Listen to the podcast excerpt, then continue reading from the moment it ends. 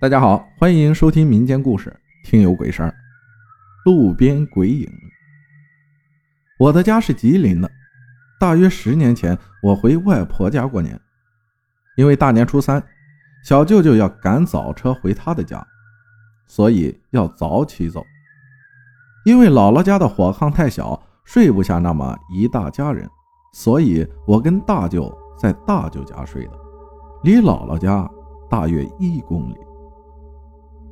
姥姥嘱咐我不用我送小舅，我没听话。早上五点就起来往姥姥家走。大舅腿有残疾，所以他在我后面，我在前面。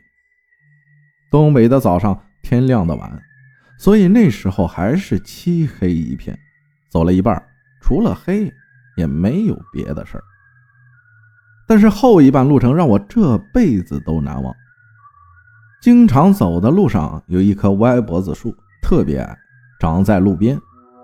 那天就特别特别奇怪，灰蒙蒙一片，看不清，但似乎还能看清一个透明状的黑影在那里动。我当时已经吓傻了，但是我还是在好奇心的驱使下，慢慢的走了过去。结果大约离着有一米左右时，他发现我了，我也看清他了。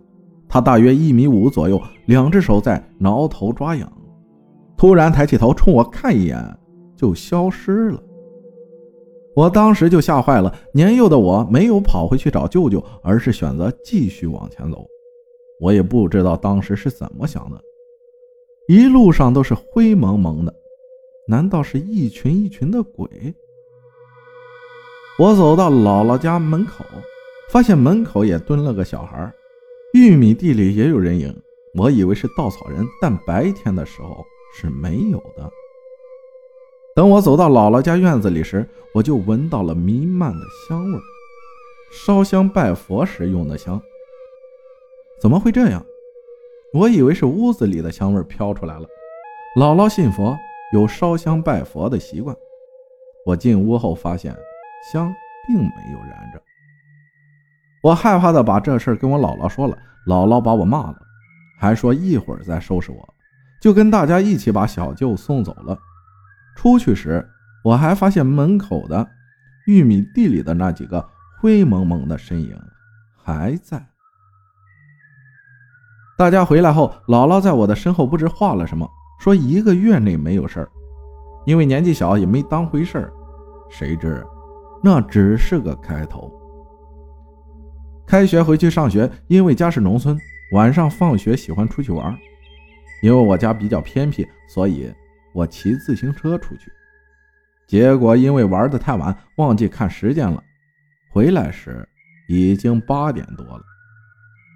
我一直胆战心惊地骑着车，结果离家还不到五十米时，我看到邻居在路的对面烧纸钱。而路的右面，也就是我经过的地方，有一个一身白衣的女子，跟透明的一样，隐约可见。我就从她的身边经过，装作没看到。到了家门口，看到一个穿黑色麻布衣、头发乱蓬蓬的老太太在我家门口蹲着。我能咋的？